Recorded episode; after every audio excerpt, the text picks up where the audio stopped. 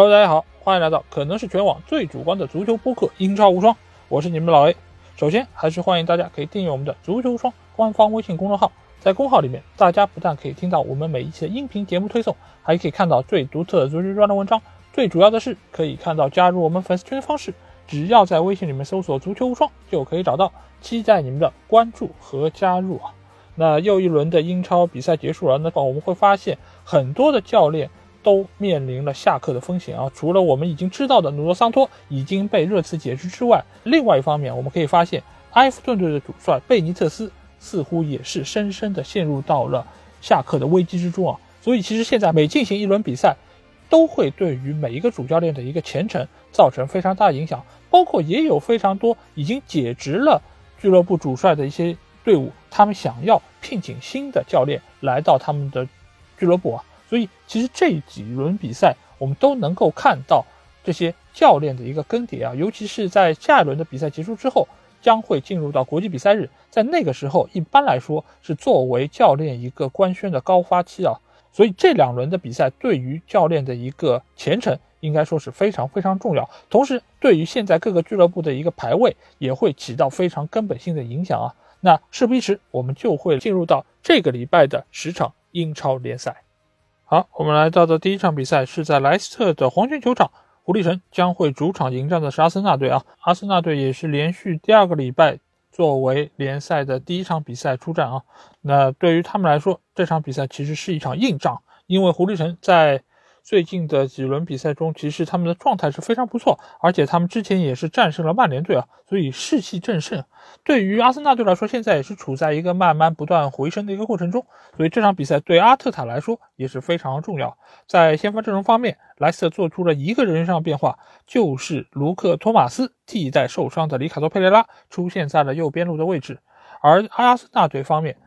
这场比赛并没有做出任何人员上的变化，包括他们在锋线上仍然是派出了拉卡泽特和奥巴梅扬的双前锋组合啊。这个其实也是拉卡泽特连续第二场比赛能够先发出战。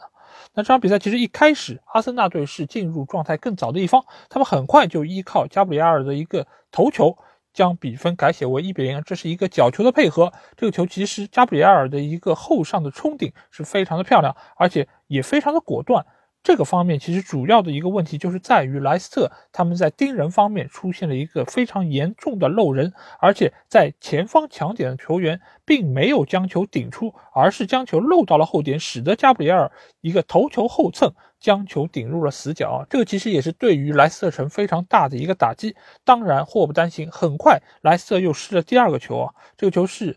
史密斯罗在禁区内的混战中把握住了机会，一脚抽射将球打进了死角。所以说，阿森纳队其实在这场比赛中是迎来了一个非常梦幻般的开局，而莱斯特。他们其实这场比赛可以说状态还是相当不错的，尤其是前场的瓦尔迪还有伊赫纳乔的一个组合，在对方的中前场其实是制造了相当程度的威胁，而且伊赫纳乔的远射，包括还有外围蒂勒芒斯的远射，其实都是给到了阿森纳队非常大的一个威胁。但是两球落后的情况下，他们确实是对于莱斯特的一个士气有非常大的一个影响。尽管在之后的比赛中，莱斯特是占据了绝大多数的一个优势啊，而且是把阿森纳队整个的一个防线压的是非常的靠后。但是这场比赛有一个人能够确保阿森纳队最终能够拿到三分啊，那就是他们的门神拉姆斯戴尔啊。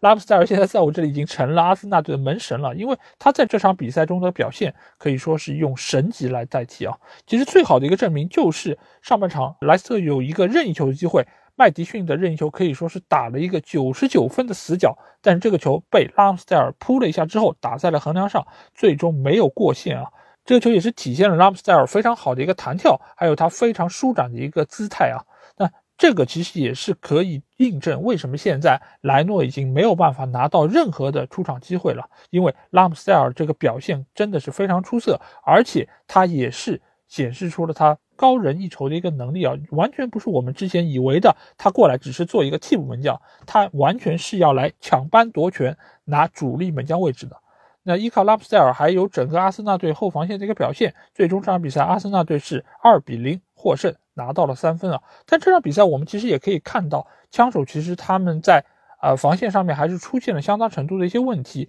因为不管是从数据统计上面来说，还是从场面上，我们都可以发现莱斯特其实是踢得更好的一方，只是他们一开始的状态进入过慢，使得他们没有办法能够抢一个开局。在之后，你想要发力。其实已经为时已晚，而且也显示出了相当程度的得失不得分。这个其实和球员的状态也有关系，也和他们当时的一个心态有很大的一个关系。所以这场比赛，我觉得阿森纳队成功就是成功在了他们抢了一个非常好的开局，但是我们仍然要看到，现在阿森纳队其实他们在。阵容方面还是存在一定程度的问题啊，因为这场比赛我们可以看到，在两球领先之后，其实阿森纳队的一个进攻其实就受到了非常大程度的一些抑制啊，而且我们可以看到，阿森纳队进的这两个球其实并不是绝对意义上的机会，一个是定位球的一个强点，另外是门前的一个乱战，这种样子的射门得分，你要指望可以大规模的复制，其实难度是非常高的，所以现在的阿森纳队，我觉得面对这种。防守比较稳定的队伍，他们好像还是缺乏一定程度办法。而且，尽管拉卡泽特在这几场比赛中的表现仍然是非常出色，但是目前他的一个体能状况似乎很难保证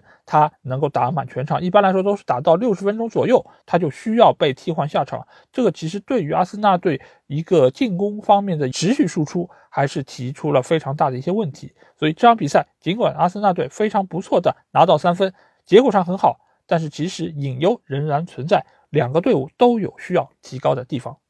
那第二场比赛，我们来到的就是伯利的特夫摩尔球场，在这里他们将迎战的是之前表现非常抢眼的小蜜蜂布伦特福德啊，因为布伦特福德之前在多场比赛中其实都奉献出了神奇的表现，包括战平了利物浦，包括。对于切尔西的这场比赛，他们在最后三十分钟压着切尔西狂攻的那个场面，其实都给我们留下了非常深刻的印象。所以现在这个小蜜蜂其实真的是非常难以对付。而目前的伯恩利在这场比赛开打之前，他们还没有办法取得哪怕一场比赛胜利啊。所以对于伯恩利队来说，这场比赛其实是非常的艰难。在首发阵容方面，伯恩利队做出了两个人伤变化，就是后防线上本米伤愈复出，替代了内森·科林斯的位置；而在中场方面，古德蒙松替代了杰克·科克，出现在了首发阵容中。而在布伦特福德方面，有两个主力球员的伤退，对他们队伍的一个进攻能力有非常大的一个损害啊，那就是门将位置的大卫·拉亚严重受伤，预计将伤缺四到五个月的时间，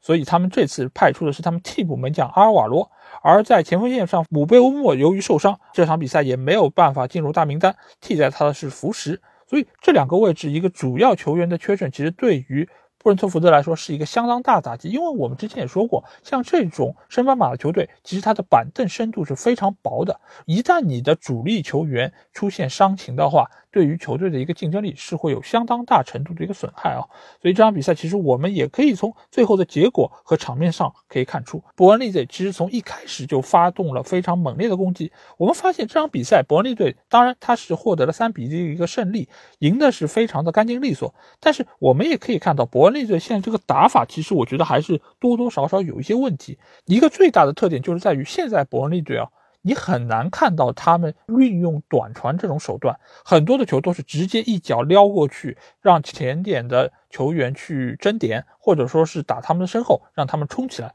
所以这样的打法就如同你在玩一个实况游戏的时候，你的短传键好像坏了，你只能用长传键，或者说你只能用。传身后的那个方式来推进自己的进攻，所以你的整个打法其实看上去是非常单一。但是呢，对于目前的伯利队来说，以及面对像布伦特福德这样的对手，这一套又是非常的行之有效。哎，为什么这么讲？因为你们可以看到，就小蜜蜂他之所以在前几场比赛中有这么好的一个发挥，一方面是因为他的三后卫体系比较好的能够抑制住对方的前锋球员，另外一方面也是他们能够依靠自己。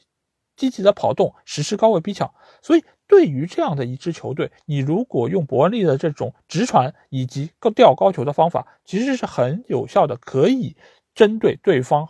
身后的一个空当位置的。而这场比赛我们可以看到，第一个球来的非常的快，那就是他们的克里斯伍德接后场的一脚长传之后，一脚抽射将球打入死角。这种球对于克里斯伍德来说真的是非常少见啊，因为他一般来说是会用头球进球比较多，但是这种用脚，而且是相对比较远距离的抽射，其实在他的这个进球履历里面相对来说是比较少见的。而且之后我们也可以看到，伯里完全是贯彻了这种大脚开过去，然后去争点的这个打法，包括后几个进球其实也是一样。啊，比如说第二个进球的洛顿的那个头球，其实也是从边路的一个长传过来抢点头球攻门，包括还有第三个球科尔内那个进球，其实也是这种方式如出一辙，但是就是这么有效。而布伦特福德这场比赛，我们也可以看到，每一个失球其实多多少少都和门将阿尔瓦罗的表现有所联系，因为首先他出场的机会非常少，大多数时候只要不伤病。大卫拉亚一定是会出现在主力的位置上，而且大卫拉亚他是具有一个非常好的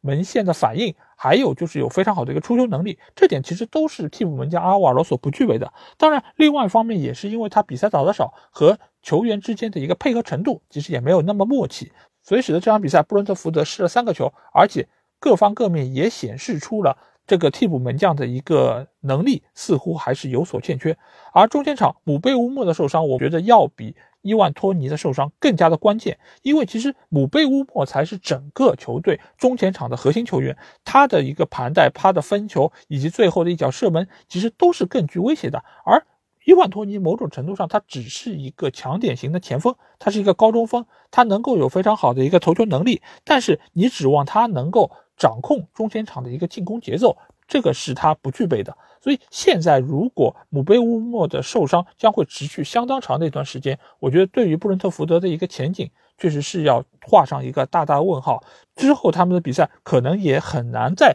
重现他们之前那个神勇的状态。而对于伯恩利队来说，这场比赛尽管是获得一场胜利，而且收获了本赛季的第一个三分，但是对于肖恩戴奇来说，这个打法我也并不觉得是如何的高效，或者说是有多么的令人惊艳。因为这种方式，其实你如果是面对其他一些相对训练有素，而且并不是以打高位逼抢三后卫体系的这些球队来说，我觉得伯利队这套打法未必会这么有效。而且他的这套长传，其实失误率还是很高的。你如果没有办法能够有针对性的面对这样的对手，你只有这一套方法的话，我觉得他们未来的这个走势也并不会特别的乐观。所以我觉得对于这两个 B 开头的球队啊，他们的一个前景，我仍然觉得是应该在下半区的。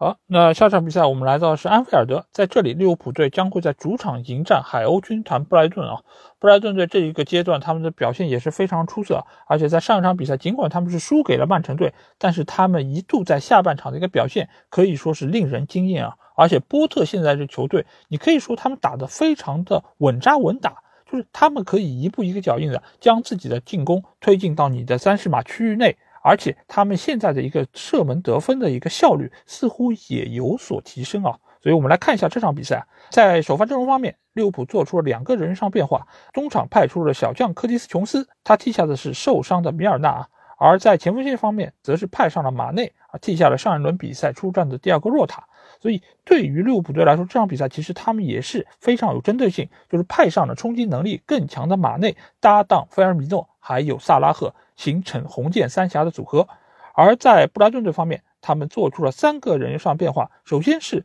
达菲替下了上场比赛受伤的布恩，出现在了后卫线上，而中场则是派出了之前因为丑闻而做了两轮替补席的比苏马，还有姆维普替下了上场比赛首发出战的格罗斯，还有尼尔莫派啊。所以这场比赛其实布莱顿队他们在中场线上的一个厚度其实是比之前有所提升的，而且姆维普的一个机动性。也是对于布莱顿队非常好的一个支援啊，所以这场比赛其实一开始利物浦队其实就想要抢一个开局，而且他们也做得非常出色，因为他们在中前场的一个冲击其实是有效的击打到了布莱顿队啊，因为我们可以看到在前二十分钟，其实利物浦队是占据了一个完全的优势，而且他们非常轻松的就取得了两个入球，分别是亨德森还有马内啊，而且这两个进球可以说打的是非常的干净利索，亨德森后上包抄的一个。长点射门，很快就为利物浦队打开了进攻之门。而之后，张伯伦啊一个过顶的传球，正好掉过了达菲的头顶，给到了后点的马内，非常轻松的头球破门，使得利物浦队兵不血刃，二比零取得领先优势啊！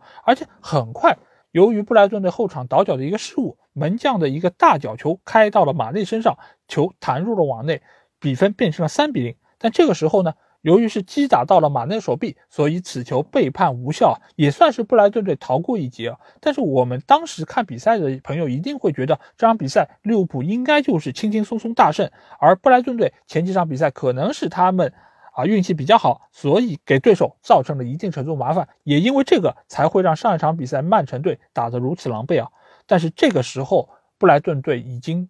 悄悄做出了他们的回应，因为我们可以看到，一开始尽管我们从阵容图上看到布莱顿队排出的是四后卫，但其实当比赛开始打的时候，布莱顿队会让他们的左边后卫库库雷拉。前插到对方禁区，所以当时布莱顿队有相当长的一段时间，他其实打的都是三后卫，这个其实就给到了利物浦队的进攻线非常大的一个威胁。而这个时候，波特很快就做出了反应，就是他让球队赶紧回到四后卫的一个体系，稳固住自己的一个防守，同时在加强自己中场的一个进攻推进能力。所以在之后的一段时间，你会发现利物浦的攻势已经没有之前那么的出色，而且。波特也很敏锐地发现到，利物浦队这场比赛其实他中场派出科蒂斯·琼斯是一个非常大的败笔，因为这场比赛除了琼斯之外，他们中场还有亨德森，还有替补纳比凯塔上场的张伯伦啊，这个中场线其实某种程度上他的一个防守厚度是不够的，而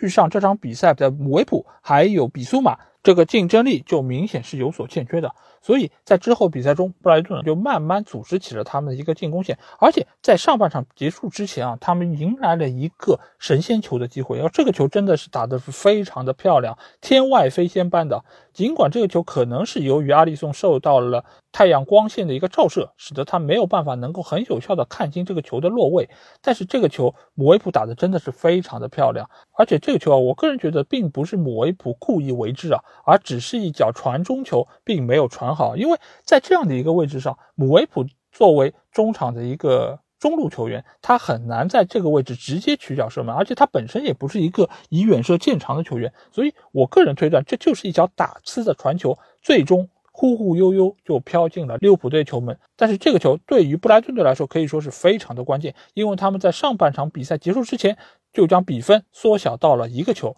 这个对于他们下半场发起总攻啊，可以说是打了一针强心剂啊。而且下半场比赛一开始，我们就会发现。好像上一场布莱顿打曼城那场比赛又重现了，因为在整个下半场的一开始，尤其是前二十多分钟的情况下，布莱顿队打的是非常的占据主动，而且他们在中前场创造出了极多的机会啊，最终由特罗萨德把握住了禁区内的一个机会，将比分扳平啊。但在之后的比赛中，其实利物浦队也很难能够再创造出如上半场前三十分钟一样那么好的机会，最终双方各取一分啊。而且非常多的利物浦球迷真的是在看了这场比赛之后，对于布莱顿队刮目相看啊！因为上场比赛可能很多人看了他们打曼城比赛，觉得哦，他们好像就是灵光一现，而且面对曼城这样的一个进攻并不是那么有冲击力的队伍来说，好像布莱顿队还是能够有所建树。但是他们没有想到，面对自己所钟爱的利物浦队这么样的一个进攻犀利的球队。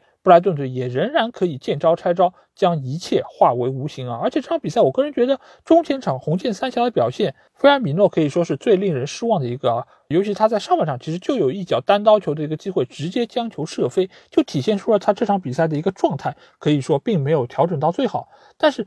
克洛普仍然是非常信任他，将他放在场上继续为球队摧城拔寨。但是也是由于他的一个进攻效率的一个低下，使得。利物浦原本可以在上半场就可以杀死比赛，但是最终没有办法如愿啊。所以这场比赛，我觉得利物浦队值得商榷的人员，一方面就是他们前锋线上的菲尔米诺，因为相对来说，第二个若塔的一个把握机会能力还是要比费米更好一点。而且费米他之所以会那么的重要，主要还是由于他在中前场的一个搅局能力，而且他不犀利的一个奔跑，也能够很有效的牵制对方后卫队员的一个体能。所以我觉得，对于布莱顿这样的队伍，反而不应该派上菲尔米诺，可能派上若塔会是更好的一个选择。而中场的话，由于他们最近不断的在遭遇伤病，包括这场比赛。纳比凯塔也在上半场很早的时段就因为受伤下场了，所以目前来说，他们这条中场线就是具有比较明显短板的，而且老的老小的小，也意味着他们对于对手的一个威胁并不那么稳定啊。所以对于现在的利物浦队来说，非常多的球迷看好他们可以今年最终夺冠，但是其实对于利物浦队来说，他们的考验其实才刚刚开始，因为。之后，他们在中场线的这一个短板，包括在未来非洲杯的时候，中前场的一些人员的一个离开，也一定会给克洛普的排兵布阵带来非常大的一些问题。到时候他们能否做出很有效的应对，对于利物浦队来说才是一个真正的考验。好，那下场比赛我们来到伊蒂哈德球场，在这里曼城队将在主场迎战的是水晶宫队啊。这场比赛在开始之前，维埃拉也算是重回故地，因为曼城队也是维埃拉曾经待过的俱乐部啊。而这场比赛在首发阵容方面，曼城队只做出了一个人上变化。就是德布劳内替在上场比赛先发出战的金多安出现在了中场位置，而水晶宫队则是做出了三个人上变化啊，库亚特替下了米利沃耶维奇，而前锋线上则是派出了阿尤还有扎哈的组合，替下了上场比赛出战的奥利赛还有本特克和爱德华一起组成了锋线三叉戟。那这场比赛其实一开始我们就可以看到两个队伍的一个状态是有截然不同的一个区别啊，因为水晶宫队方面。显然是对这场比赛有备而来，而且他们的内心其实并不仅仅于满足是一场平局，或者说只是想要从伊蒂哈德球场取得一场并不算难看的一个比赛啊。他们从一开始其实想的就是要三分，他们就是想要进球。所以在比赛一开始，其实水晶宫队我们就可以看到他们体现出了非常好的一个进取心，而且很快他们就取得了进球。而这个进球其实是扎哈个人能力的一个体现，当然某种程度上也是。曼城队他们现在在后防线上出现了一点小小的问题，尤其是这场比赛表现比较糟糕的拉波尔特啊，拉波尔特这场比赛我们可以看到，他这个球其实是有比较大的一个问题，他在防守端的时候就并没有盯紧对方的扎哈，所以给到扎哈一个从容起脚打反脚的一个机会，这个球大家看上去好像会以为啊，他打的速度也不快，然后角度其实也没有那么刁钻，但是其实扎哈是很好的观察到了对方门将的一个跑动的位置。从而打了一个反脚之后，使得使得埃德森的一个重心不稳，而最后造成了这个失球啊。所以这个球也使得水晶宫队在一开始就占据一个非常好的位置。而且现在水晶宫，我们之前的节目中也有提到，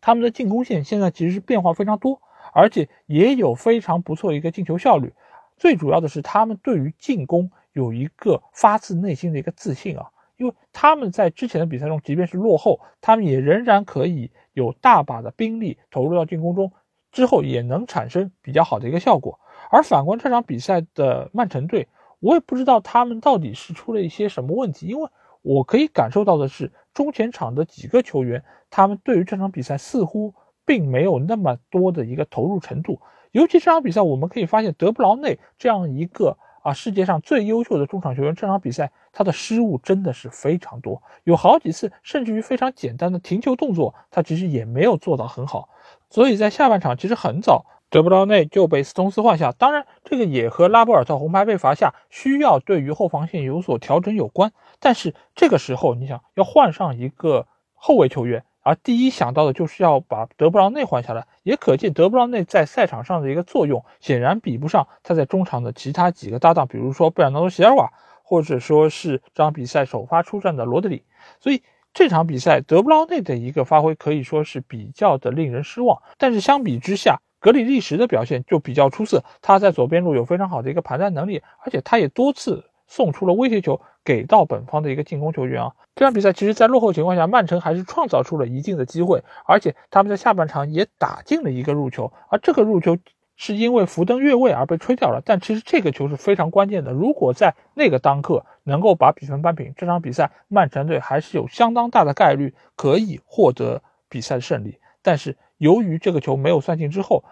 曼城队整个队伍的一个心气儿啊，在这个时候好像又受到了非常大的一个打击啊。那这一切的来源其实都不得不提的就是拉波尔特那张红牌啊，因为在上半场快要结束之前，拉波尔特因为是本方的最后一名防守队员而拉倒了水晶宫队的扎哈，因此被主裁判判罚了红牌啊。这个球其实，在赛后瓜迪奥拉也有一些些微词，他觉得这个球其实判黄牌和判红牌都可以，但是裁判似乎比较的严厉啊。但是其实在我看来，这个球你显然就已经是被对方的一个转身所突破了，而在这个时候。习惯性的拉倒了对手，就是破坏了对方一个非常好的进攻机会，所以我觉得给红牌问题是不大的。当然，瓜迪奥拉也是想要借这么一个说辞来减轻自身的一个压力啊，因为因为毕竟这场比赛除了拉波尔特的红牌之外，曼城队还有非常多的问题需要得到解决。因为尽管下半场曼城队是少一个人，但是其实从局面上、从场面上来看，其实曼城队仍然还是占据相当程度的主动，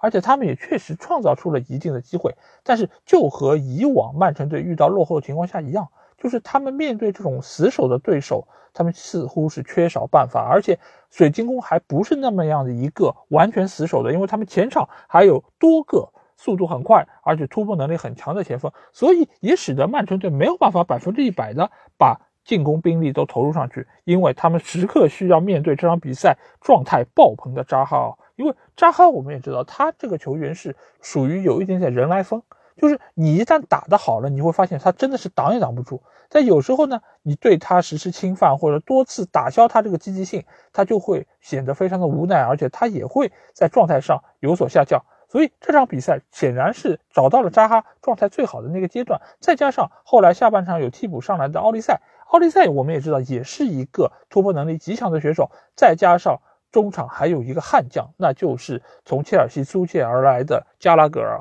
就这个其实也在赛后有一个非常有意思的梗吧，就是因为我们也知道曼城队有一个非常死忠的粉丝。那就是绿洲乐队的主唱加拉格尔，而在赛后有这样的一个笑话，说在曼彻斯特这个时候只有一个加拉格尔在庆祝，那这个加拉格尔显然就是水晶宫的中场球员加拉格尔，因为这场比赛加拉格尔取得了一个进球，最终杀死了比赛，所以也使得整个水晶宫队能够好好享受一下这场比赛的胜利啊。当然，这场比赛曼城队所显示出来问题，我相信瓜迪奥拉也会一一的在赛后进行弥补，因为毕竟。下个礼拜，他们将要面对的就是同城的死敌曼联队，而曼联队这周的比赛三比零轻松战胜了热刺啊，整个球队的一个士气可以说是空前的高涨，而且索夏也似乎借这样的一场比赛走出了一个困境啊。现在来说，似乎在一夜之间啊，曼彻斯特这两位教练的一个境遇就发生了一个逆转啊，所以我们也非常期待下个礼拜看看这场曼彻斯特德比的结果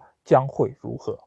好，那下场比赛我们来到的是纽卡斯尔的圣詹姆斯公园球场，在这里，纽卡将迎战的是切尔西队啊。切尔西在这场比赛，他们做出了三个人上变化，主要是轮换一些伤病员的情况啊。呃，后防线上，克里斯滕森先发出场，替下了前两场比赛首发出战的查洛巴，而坎特则是替换了受伤的科瓦基奇。锋线上，则是由齐耶赫替下了突然产生伤病的芒特啊。所以。对于切尔西来说，也是三个相对来说出场次数并不是那么多的球员。而在纽卡方面来说，他们对于主力阵容没有做出任何的人员变化，我们也很难能够从助理教练琼斯的一个带队之下看出有任何的变化。那这场比赛其实从一开始，切尔西就占据了极大的主动，整场比赛纽卡斯尔都没有创造出哪怕任何有威胁的一些进攻啊。但是，之所以切尔西在这么晚才取得进球，一个非常重要的原因就是这场比赛齐耶赫真的是挺不走运的。因为我们可以看到，齐耶赫这场比赛他其实打得非常努力，而且他也创造出了极多的机会，包括在禁区里面的兜射，包括有外围的远射，要么就是被判越位在先，进球无效，要么就是打在对方防守队员的身上发生偏转。击中门框啊！所以这场比赛对于齐耶赫来说不是一场属于他的比赛，但是这场比赛显然是属于另外一个切尔西的球员，那就是里斯詹姆斯啊！因为自从詹姆斯从伤病中走出之后啊，他整个的状态就显得非常出色，而这场比赛他也多次威胁到了对方的一个防线。因为我们知道纽卡现在这条防线基本上是沿用了布鲁斯之前的一套阵容，就是五后卫的一个体系，中前场再加三个中场，前面是两个前锋，现在是卡伦威尔逊加上圣马克西曼。但是对于这条后防线，詹姆斯仍然可以有非常好的一个突破能力，包括这场比赛在左边路的奥多伊也有非常活跃的一个表现。所以现在对于纽卡来说，这个防线仍然是非常的不堪一击，才使得。詹姆斯在这场比赛中能够拿到这么多的机会，甚至在下半场能够取得两个进球啊！而且这两个进球打得都非常漂亮，对吧？一个是在禁区里面一脚兜射，另外一个是捡漏的机会，但这脚捡漏的一个远射也是打得非常的漂亮，非常的干净利索，所以也看出现在詹姆斯的一个状态可以说是非常的好。而且在这场比赛中，我们也可以看到，尽管这些球员并不全是主力球员。但是他们在场上的一个精气神儿，还有他们的一个自信感，我觉得真的是太让人羡慕了。因为他们无论是在面对怎样的一个情况下，即便是久攻不下，创造出了极多机会，但是也没有办法改写比分的一个情况下，切尔西队仍然是非常自信，他们仍然是努力不懈的在冲击着纽卡的防线。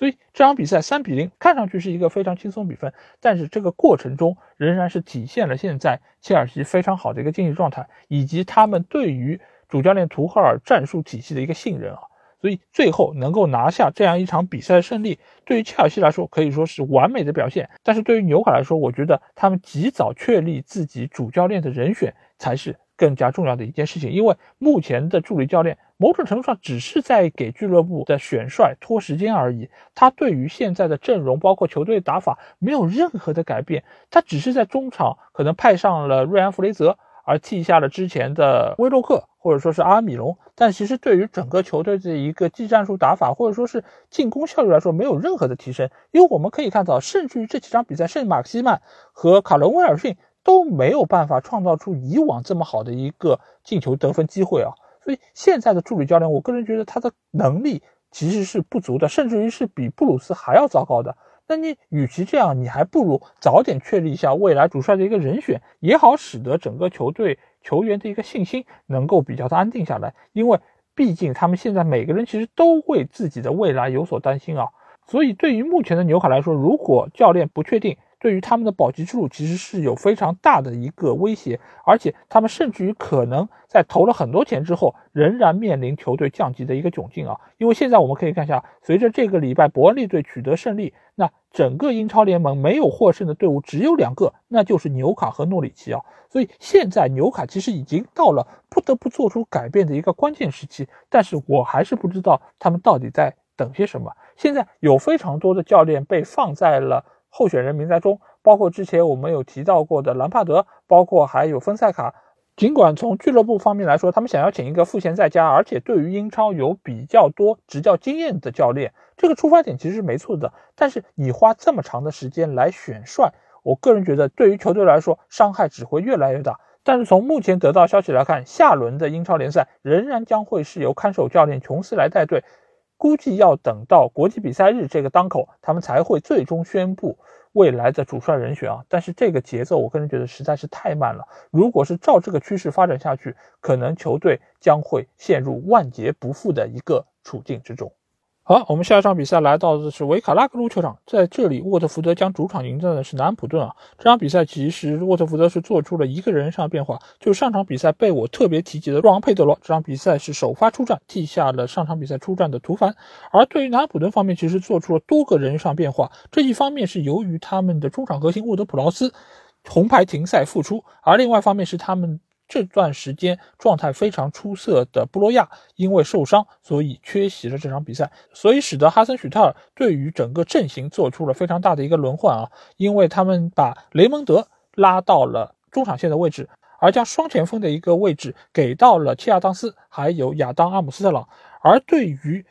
沃德普劳斯的这个位置，他则是替下了前几场比赛表现其实相当不错的伊布拉希马迪亚洛啊。所以这场比赛对于南普顿来说是不得不做出一定人员上的变化，而比赛一开始其实双方就打得非常焦灼。这场比赛我们其实可以看到，尽管最终沃特福德是收获了比赛的失利啊，但是其实他们在场上还是占据了相当程度的主动。他们有多次射门其实是威胁到了南普顿的一个球门，尤其是上半场萨尔有一脚射门，其实是差一点点就可以滚入球门啊。好在在门线上被对方的后卫解围，才使得。南安普顿没有取得失球啊，而南安普顿这个进球，我们也可以发现是一个非常非常运气的一个射门，因为当时恰当斯在禁区里面其实已经没有太多起脚的一个空间，所以使得他不得不采用一种就是非常小动作的一个撩射，而这个撩射对于恰当斯这个程度的前锋来说，其实真的是很难打得进，但是这个球真的是非常运气的擦着对方后卫的一个身体之后。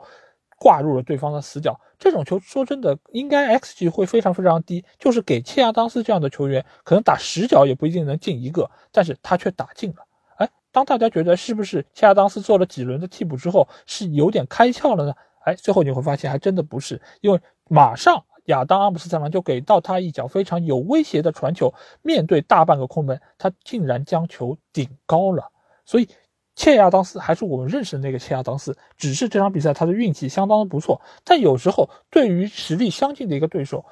获得比赛的胜利，就是往往需要依靠这样的一个进球。而且在之后的比赛中，由于南普顿是获得了比赛的领先，所以他们在整个球场上的一个控球权掌握的非常的好。再加上他们中场沃德普劳斯本身就是一个非常具有大局观的一个传球大师。所以在之后的比赛中，尽管沃特福德好像在场面上略占优势，但是整个的局面完全是被南安普顿所掌控。而且这场比赛似乎对于沃特福德来说，他们的一个进球的感觉也并不是太好。若昂佩德罗半场就被换下。而萨尔在这场比赛中似乎除了上半场的那一脚斜射之外，其余时间好像也没有太好的一个发挥。再加上上一场比赛上演帽子戏法的约书亚金，这场比赛的状态也是大不如前啊。所以最后沃特福德就不得不接受零比一这样的一个赛果。对于这两个球队来说，其实现在的一个排名都比较的靠后，所以对于这样的一个六分战役，谁可以取得胜利真的是非常重要。但是对于哈森许特来说，由于他对于南安普顿的一个阵容调教其实已经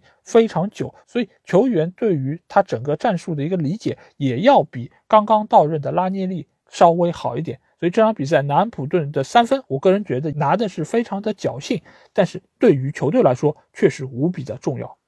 好，下一场比赛我们来到的是周六的晚点档啊，也就是在北京时间十二点半进行的这场本轮的一个重头戏，就热刺在主场迎战曼联队啊。这两个队伍在这场比赛开打之前，其实他们的日子都不太好过，尤其是曼联队上一轮刚刚零比五惨败给利物浦之后，整个队伍其实是受到了空前的质疑，尤其是他们的主帅索尔斯克亚，他其实也是受到了非常大的下课的压力啊。而且我们在上期节目也说到了他多个在排兵布阵方面的一些问题，但是仅仅经过了一周的一个比赛，我们看到这轮比赛他们是三比零痛宰了热刺啊，所以使得现在他某种程度上下课危机已经被缓解。如果他们下周在周中的欧冠的比赛中，能够战胜亚特兰大，那我觉得索尔斯克亚可以说已经度过了这次危机啊。因为在这场比赛其实开打之前，我拿到曼联队首发阵容的时候，我就和群里的小伙伴说，我说这场比赛曼联可能是要赢了。为什么我会这么讲？因为你可以看一下这套阵容啊。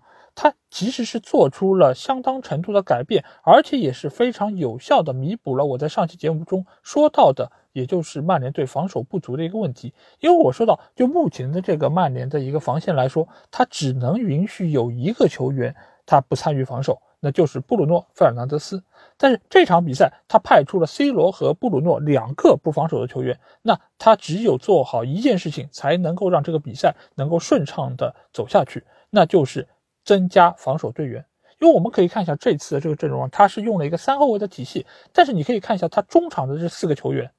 完全都是防守线的，双后腰弗雷德和麦克托米奈，加上两个边翼卫卢克肖和万比萨卡，全部都是防守队员。可以说这场比赛十个队员里面有七个队员是纯防守队员，而有三个队员里面。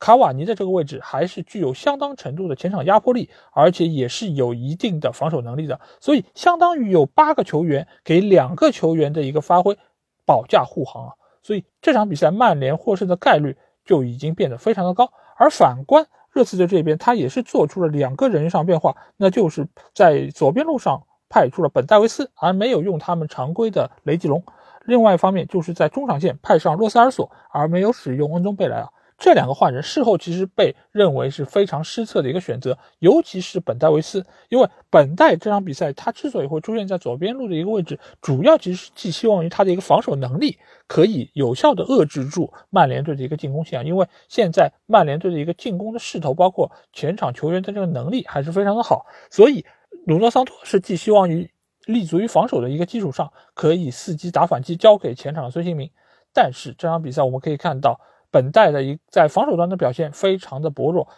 有几个丢球，其实基本上就是从他这一侧发动，而且最终实施，而且最终转化成了进球啊！尤其是 C 罗的那第一脚射门，我们可以看到，就是由于本代的一个帽顶，从而给到了 C 罗射门得分的一个机会啊！当然，这个球我要在这里着重吹一下 C 罗，因为大家听了我之前几期节目，觉得我好像对他的意见非常大啊，但是其实我只是着重提到了 C 罗在比赛场上的一些缺点，因为。我不可能在每一期节目中都把这个人的优点、缺点等等各方面都罗列其中，我只会选我个人觉得对这场比赛影响非常大的一些特点。而上一场比赛，或者说他在场上一个比较大的问题就是他不防守，而这场比赛所下他做好了这一点，所以使得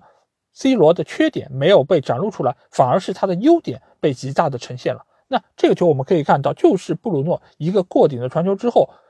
正好落到了 C 罗脚下，C 罗不等球落地，直接将球抽入了远角。这个球是一个难度非常高的射门，因为首先它的角度非常小，第二点就是这个球其实它是很容易被本代的那个真挺头球所晃到。这个其实对于一般的前锋球员来说是非常容易受到干扰的，但是 C 罗不为所动，而且这个球他抽的位置非常的准确，直入死角，所以这个球是体现出了他非常好的一个竞技状态，以及门前很好的一个射门感觉。所以这个球，我觉得是他个人能力一个非常好的一个体现，而且下半场他也助攻了卡瓦尼打进了第二个入球。这个球其实也是他非常好的一个视野，包括一个脚后跟的一个磕球之后，摆脱了对方的防守队员，将球传给卡瓦尼，卡瓦尼打进了本赛季他在联赛中的第一个入球。所以这场比赛，C 罗一球一助攻，我觉得是全场最大的亮点球员。当然是不是最佳球员不好说，也可能会有一点争议。但是我觉得这个确实是他在这场比赛中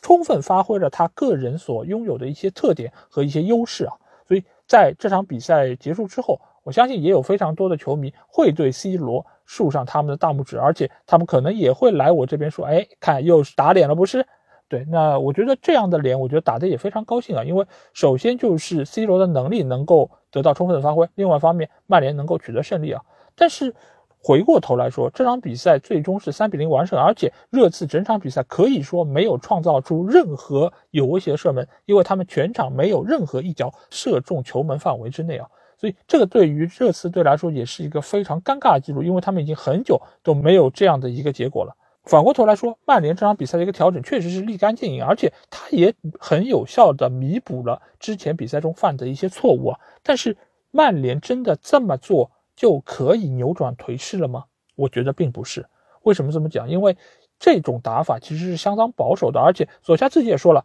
这个是他排出的平均年龄最大的一套阵容。显然，他只是为了在这场比赛里面最有效的发挥中前场的一些特点和一些优势，所以才这么排的。因为你很难想象一个球队你会派出这么多的防守队员。一尽管现在的防守球员有相当程度的一个进攻能力，包括他们也有很好的一个传球，包括突破，还有助攻的一个能力，但是毕竟他们只是防守球员，而且这一股脑的把所有防守队员都派到场上，只是为了增加防守的厚度，那某种程度上只能说明一点，就是你的防守效率真的还挺差的。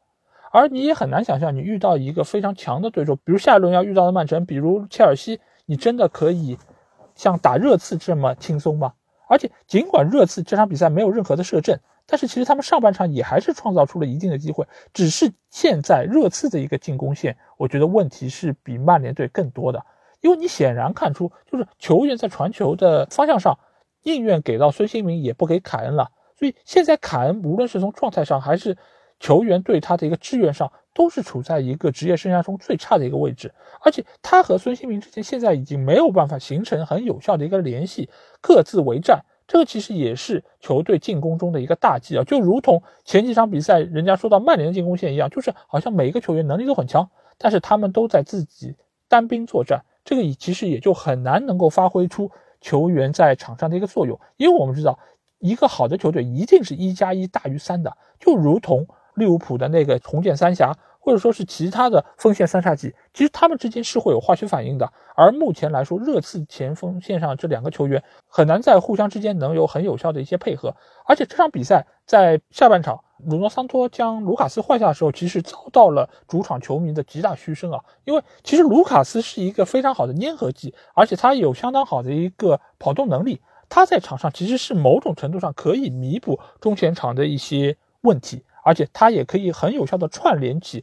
各个球员之间的一些联系，但是把他换下之后，换上的是贝尔温，而贝尔温这个球员其实在全面性上显然是不及卢卡斯的，所以针对这次换人啊，其实也是有诸多的一些质疑。而且在这场比赛中，我们确实也没有看出热刺队有任何的一个进取心，尤其是在他们零比二落后的那一个阶段，整个防守线我看到他们似乎都是在用眼神防守，球员似乎也并不着急。他们就是在那边静静的看着曼联队的进攻往前推进，他们好像只是象征性的在那边一站来实施他们的防守。所以这场比赛，我觉得从战术层面，呃，鲁诺桑托的一个调整其实是失败的。而且他们的右边后卫就是埃莫松，其实他也是属于一个进攻强于防守的球员，所以他这一侧恰恰是成了曼联队一个极好的突破口，因为他的防守强度是不够的，而且他背后也会有比较大的一些空当，使得曼联队能够轻轻松松的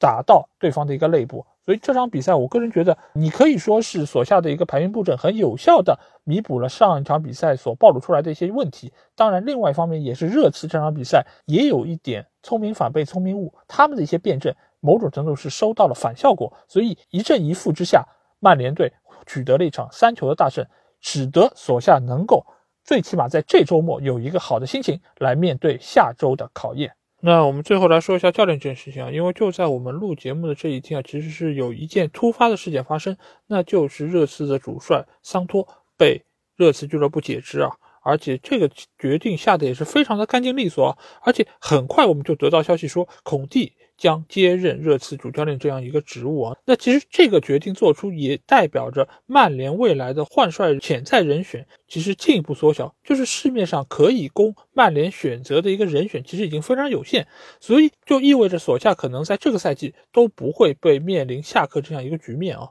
啊，不管是从俱乐部对他支持，还是从市面上有合适人选这么一个角度，那我们来说一说努诺桑托对于整个热刺俱乐部这段时间带队的一个情况吧。因为之前我们也说到过，这个教练他本身是一个务实派的一个打法，他并不太符合热刺这样一个崇尚进攻，而且是寄希望于整个球队有非常好的一个进攻态势的一个预期。所以桑托其实从一开始上任就是被大家所不看好，而且我们也看了他。一开始那三场三一比零的比赛，尽管都获得胜利，而且比分也打得非常经济实惠，但是从场面上来说，我们完全没有办法相信这样的一个热刺可以在未来取得相当好的一个成绩。果然，在之后的比赛中，桑托就给我们奉献出了多场大败，甚至于打的是没有任何的斗志啊！所以，其实从一开始大家就对于努诺桑托的一个前景非常不看好的情况下，这次的解职其实也。并没有太出乎大家预料，反而是因为这场比赛开始之前，索夏面临一个相当大的一个下课危机，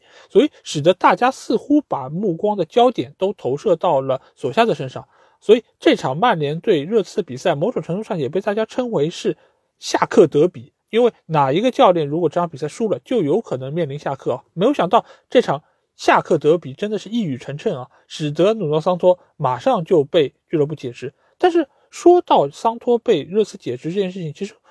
到底责任在谁？是在桑托身上吗？当然，桑托的带队有相当大的问题。这个问题在于他对于人员的使用其实是犹豫不决的。另外一方面是他对于球队打法其实也是不明晰的，而且再加上他对于这些球员该在什么时候上，在什么时候下，他其实也是处在一个比较不明朗的一个状况下。就比如这场比赛，卢卡斯被换下场，这个时候换卢卡斯。所有的球迷都觉得这是一个非常搞笑和非常滑稽的一个布阵，而且从实际效果来看，换上贝尔温，贝尔温就隐身了，你再也没有看到过这个球员在球场上有任何的表现，他有任何的拿球给你留下深刻印象没有的。所以桑托在执教方面一定是有他的问题，而且在过去几年中，他带狼队的比赛真的也非常的难看。但是我们来看一下今年的狼队。拉热带队之后，我多次在节目里面说过，我非常喜欢拉热的带队。我觉得拉热的带队，尽管在一开始他也没有取得胜利，而只是三场连败，对吧？其实和热刺也是形成了一个鲜明的对比。但是我们对于狼队，对于拉热，其实是有非常大的一个信心的，因为他在场面上其实一点都不落下风。输球其实有各种各样的原因，但如果你的整个球队的打法是好看的，而且你可以给到大家赢球的一个感觉。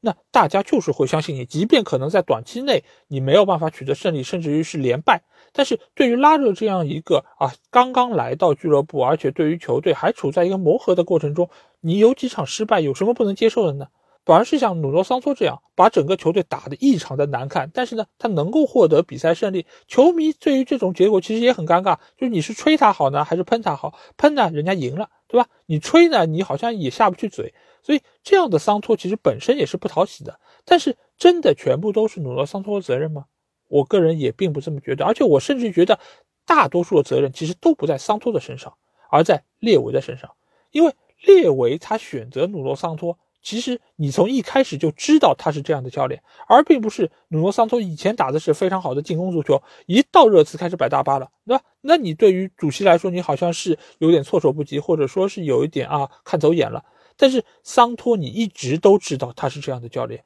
你知道他这样，你还把他带到热刺队，那你对他有怎样的预期呢？对吧？因为之前我们在节目中我也说到过，努诺桑托，你给他的这么一盘菜，你其实本身也很难寄希望于他能够打造出一个不一样的一个结果，而且再加上今年哈里凯恩这个事情，真的是放任何教练过来都很难处理好，因为哈里凯恩今年的状态和萨拉赫之所以有这么大的一个区别，一个非常重要的原因就是在于季前准备期的不足，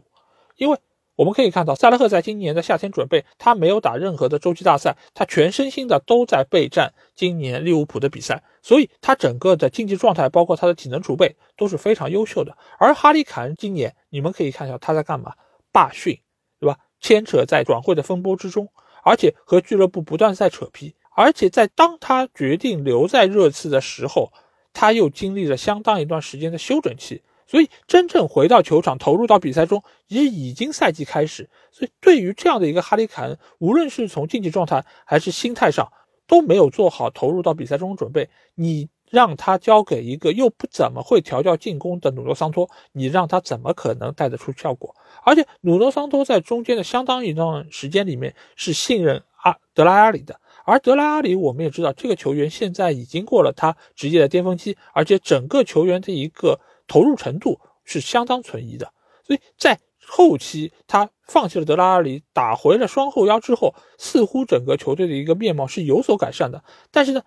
中间又出现了其他方面的问题，所以使得最后努诺桑托不得不面临下课这么一个窘境啊。所以现在交给努诺桑托本来就不是一个特别好的一个球队，那你又寄希望于他带出怎样的一个结果？所以说一千道一万，我觉得列维是难辞其咎的。那接下去列维能够选出怎样的一个主教练，是不是能够扭转热刺现在一个颓势，就是直接决定了列维之后在热刺的一个前景啊。因为现在我们得到消息是，孔蒂已经决定要来热刺执教，这个其实对于列维来说可以说是最后的一根救命稻草。因为孔蒂对于球队是有相当程度的一个掌控力，而且只要能够满足孔蒂的要求，孔蒂还是能够将球队带到一个相当不错的位置。是不是能够拿到奖杯不好说，但是最起码可以让球队有极大的一个提升。但是呢，我觉得中间还有一个隐藏的矛盾点，就和他当初引入。努诺桑托进队一样的，就是这个矛盾点，你其实在事先就已经可以想得到，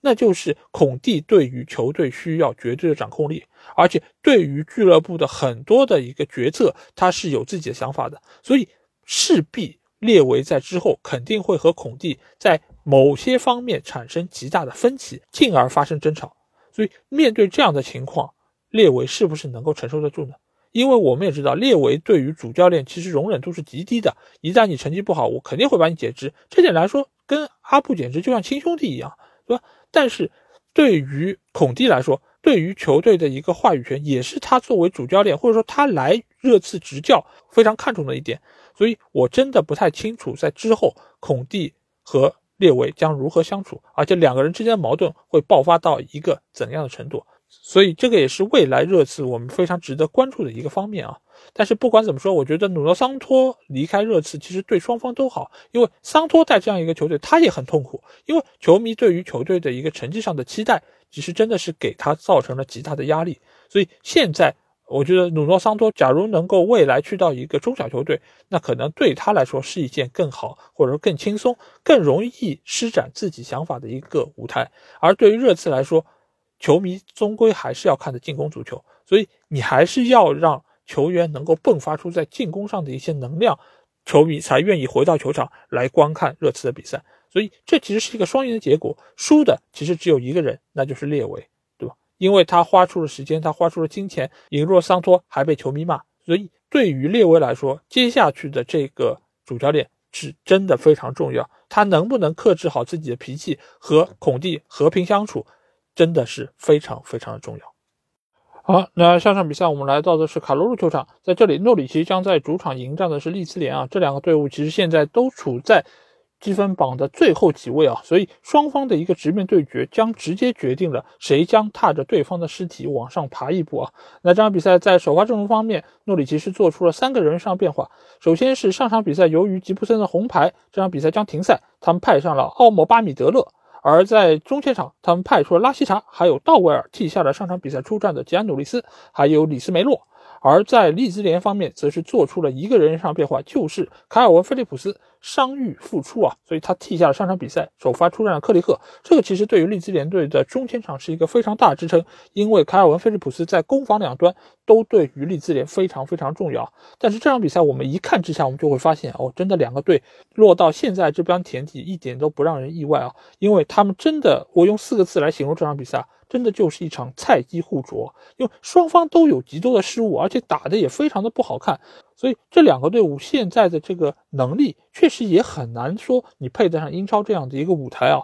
所以双方在这场比赛中真的是展开了一场肉搏战，都浪费了大把的机会，但是呢，最终在五分钟之内连进三球，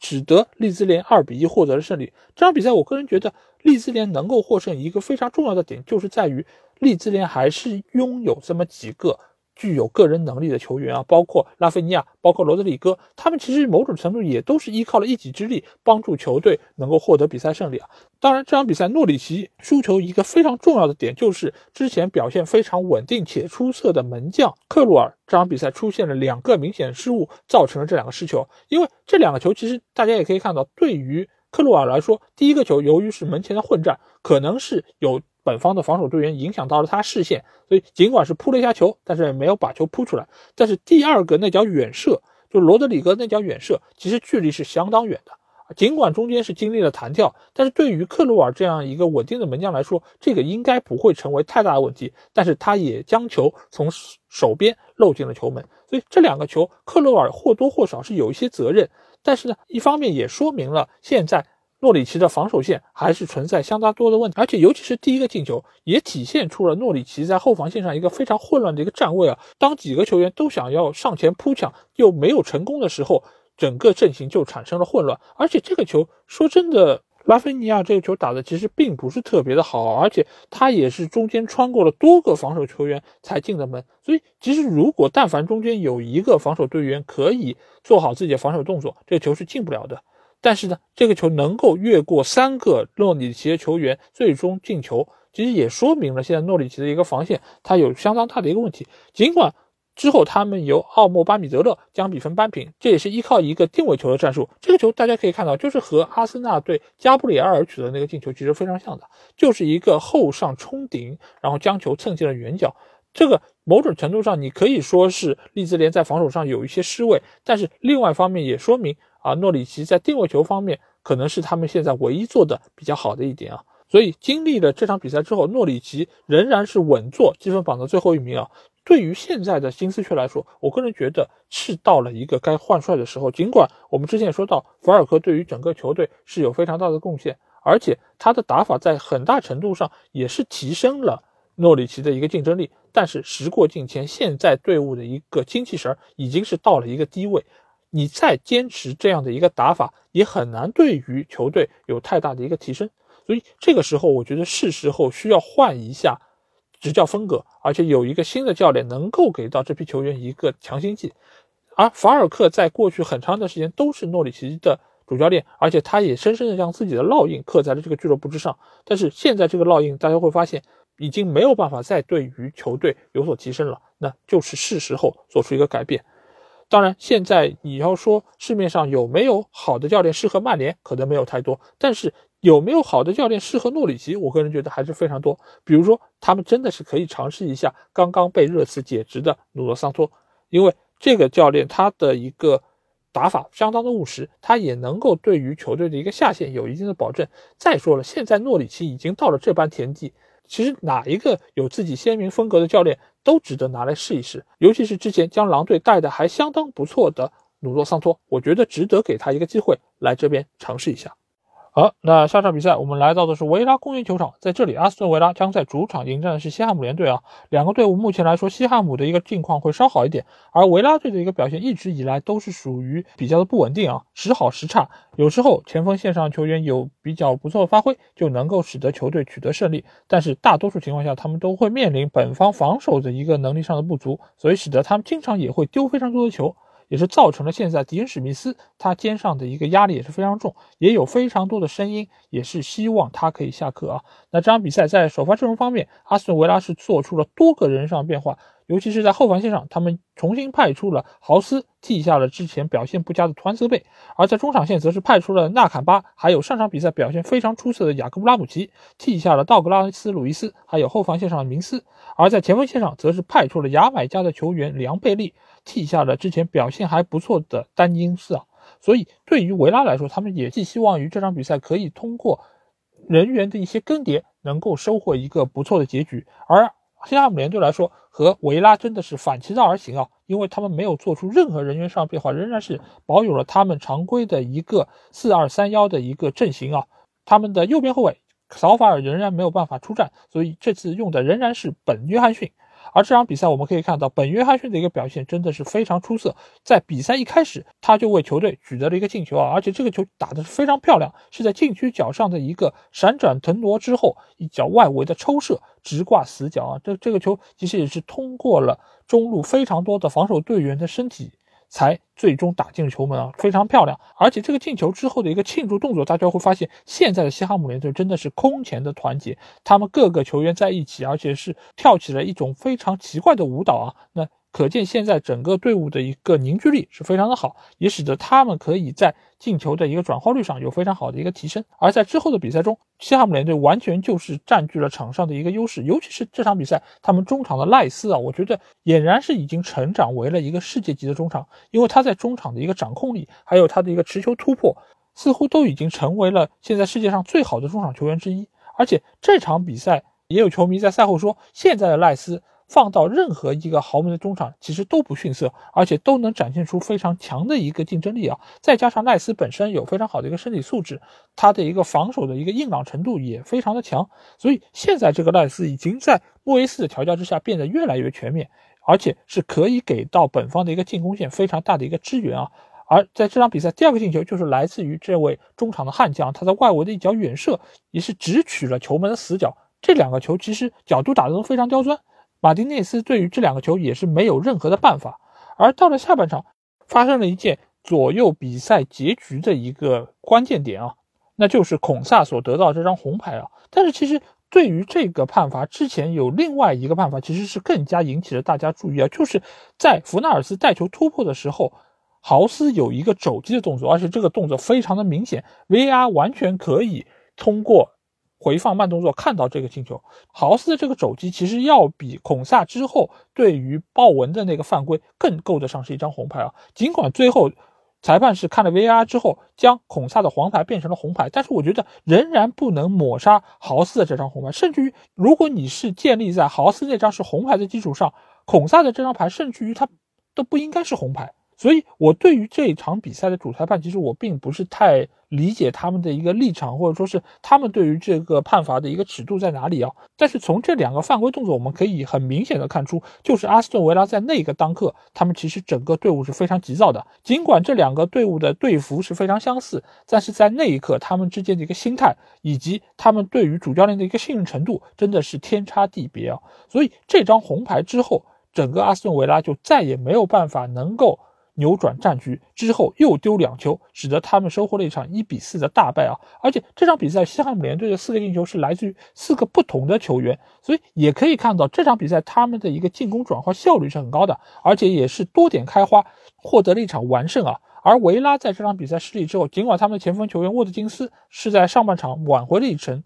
但是整个球队现在在我看来是缺乏凝聚力，而且也是缺乏战术打法的。迪恩史密斯面对这样一批。你也很难说维拉的球员有多差，但是他们真的没有打出他们该有的这个水平，所以现在迪恩史密斯的一个执教的能力已经受到了各方的怀疑。他能够在这个帅位上待多久，其实直接取决于他之后的比赛还能够输几场。因为下轮比赛结束之后就是国家队比赛日，对于每一个在任上的主教练，其实都是一个非常大的煎熬啊。因为你但凡觉得自己有下课的可能，而俱乐部就有可能会向你发出一纸解聘书，所以这个时候每个教练都会打起十二分精神面对接下来这场比赛。而下一轮比赛，阿斯顿维拉将迎战的是南普顿啊，这两个队伍其实实力上是比较接近的。如果阿斯顿维拉下一轮比赛仍然收获一场失利的话，那我觉得迪恩史密斯他离下课真的已经进入了倒计时。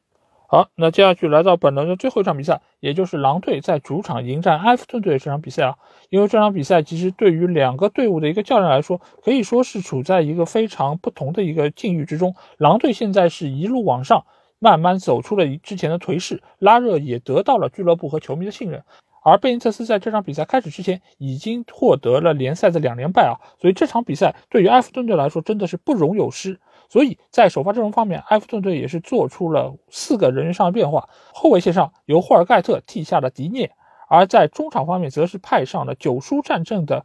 格巴明，还有伊沃比替下了汤姆戴维斯，还有戈登。而格巴明这个球员大家可能并不是太熟悉，因为他其实在一九年的时候就已经加入到了埃弗顿队内，但是之前他是经历了多次的严重伤病，所以使得他上一次能够先发出战还是在八百多天之前啊。所以对于他来说，这来之不易的首发机会还是会非常的珍惜。而在前锋线上，则是派出了伤愈复出的理查里松，替下了之前出任单箭头的隆东啊。所以对于现在的这个埃弗顿队来说，起码在锋线位置上，球员的实力已经得到一定程度的补充。而在狼队方面，这场比赛只做出了一个人员上变化，就是由锋线上的特林康替下了阿达马特拉奥雷啊。重新和黄喜灿还有劳尔西门尼斯组成了前场的三叉戟，而在左边路方面，马萨尔由于严重受伤，这场比赛仍然是没有进入大名单。而上场比赛替代他的埃特努里继续获得了先发出战的机会啊。那这场比赛其实狼队从一开始打的就是非常的积极主动，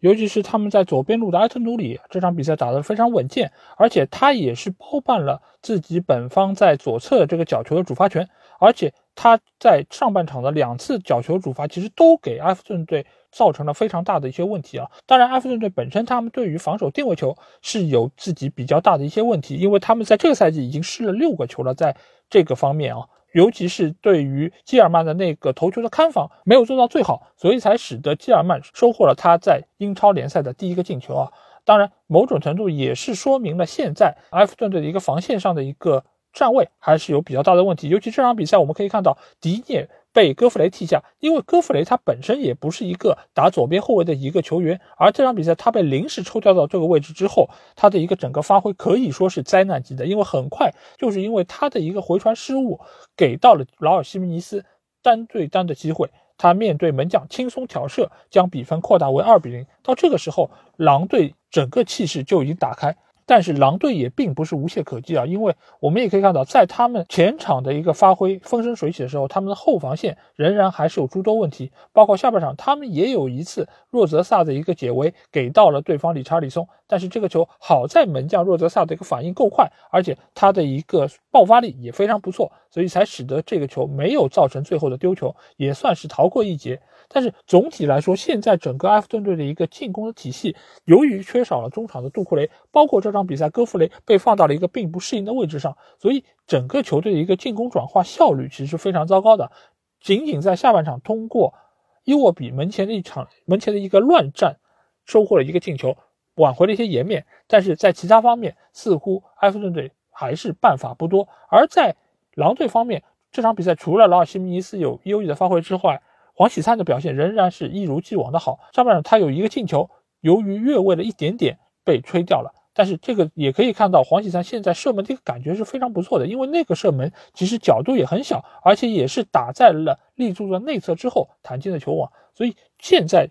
整个狼队的一个进攻线，无论是他们派上阿达马特拉奥雷，还是派上这场比赛出战的特林康，其实都可以很有效的给到对方防线相当大的一个压力啊。而且这场比赛其实特林康的表现也还是非常不错的。所以现在对于整个狼队中前场的一个捏合拉热已经非常有心得，而且只要遇到中游以下的球队，狼队现在取胜的概率是非常高的，因为他们现在这一套阵容。由于是没有任何的多线作战，所以它的稳定性可以保证球员之间的一个配合的默契程度。另外一方面，还有就是现在这批球员的一个个人能力，在他们分别的位置上都已经可以达到相当不错的一个发挥。比如说，他们那三个中后卫其实都有非常强悍的一个防守能力，包括在前场定位球的时候，他们也有非常好的一个争点能力。而中前场的三个球员也是各有特点。劳尔西米尼斯有非常好的把握机会能力，还有头球的一个能力。但是他同时又有非常好的一个分球能力，而黄喜灿有非常好的一个搅局能力，还有不惜体力的奔跑，给予对方防线的一个压迫力。所以现在的狼队可以说已经慢慢找到了属于他们自己一个风格。而且在之前我们也说到，努诺桑托在狼队的时候，整个队伍所体现出来的一个战斗力是让人觉得有些昏昏欲睡的，而且是打得非常难看的。但是我们也可以看到，拉热一来之后，对于整个球队的一个改造是非常明显的，而且也让大家知道这批球员并不是不能踢积极的、开放的、进攻性的足球。所以拉热这个主教练，我真的可以放到我本赛季最喜欢的教练排行的前三位吧。不知道到赛季末我是不是仍然会坚持这样的一个观点啊？但是这个赛季的狼队是我最愿意看的几个队伍之一啊，真的是非常非常的好看。好，那基本上这就是这一周的十场比赛的一个基本情况啊，而且这周也像我之前说到的，发生了非常多意外的一些事件啊。而到了下一周，由于努诺桑托已经被解职，而孔蒂将很快走马上任啊，所以未来的热刺队无疑是我们在接下去一个阶段最为重视的一个队伍。而且在其他方面，有几个队伍的教练也走到了下课边缘，所以他们的表现也是值得大家关注一下。比如说诺里奇的法尔克，比如说。呃，维拉的迪恩史密斯，埃弗顿队的贝尼特斯，其实都已经走到了不容有失的最后阶段啊。可能他们下一场比赛再失利的话，就会收到俱乐部的一个辞退信了。所以这么精彩的英超联赛，你怎么可以不看呢？那在听了我的节目之后，如果你有什么话想对我说，或者想要和我直接交流，可以来加我们的群，只要在微信里面搜索“足球双”就可以找到。期待你们的关注和加入。那今天这期节目就到这里，我们下一期的英超精华节目再见吧，大家拜拜。